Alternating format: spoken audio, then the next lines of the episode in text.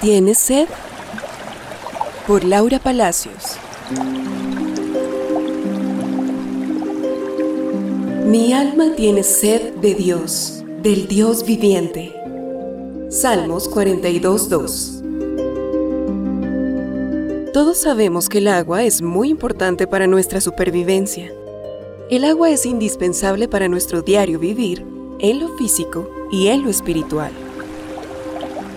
Si lo analizamos por un momento, nuestro Dios en su perfección y sabiduría diseñó que durante nuestro desarrollo en el vientre de nuestra madre, en los meses de gestación, estuviéramos rodeados de agua. El porcentaje de agua corporal aumenta en el embarazo. Solo el líquido amniótico que rodea al bebé y lo protege mientras crece dentro del útero supone casi un litro. Entre otras cosas, la ciencia también nos enseña que aproximadamente la mitad del peso de nuestro cuerpo es agua. Estas no son simples casualidades.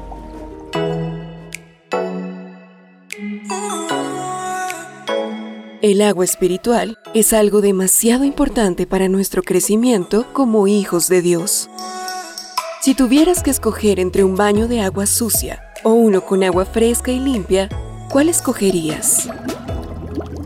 Estoy segura que todos preferiríamos bañarnos en agua limpia y fresca sin ninguna duda. Si tuviéramos mucha sed y nos dieran un vaso de agua sucia que lleva tiempo en ese vaso, ¿qué harías? Por supuesto que no beberías de él. Todos elegiríamos el vaso de agua fresca que sacie nuestra sed.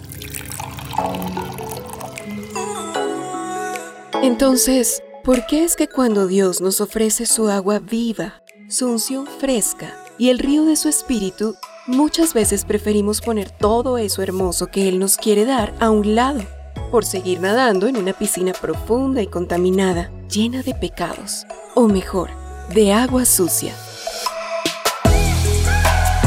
¿Por qué seguir nadando en una piscina peligrosa y sucia?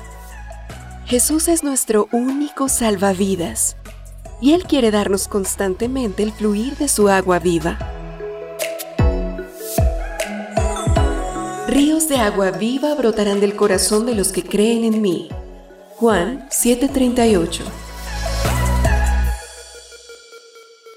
Solo Dios nos ofrece un río de amor, perdón, gozo, paz y un sinnúmero de bendiciones.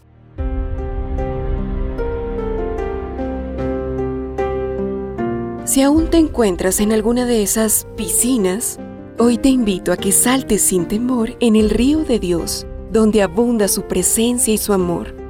Allí jamás te ahogarás. Entonces yo, el Señor, te guardaré siempre, y en tiempos de sequía satisfaré tu sed. Infundiré nuevas fuerzas a tus huesos, y serás como un huerto bien regado, como un manantial cuyas aguas nunca faltarán. Isaías 58:11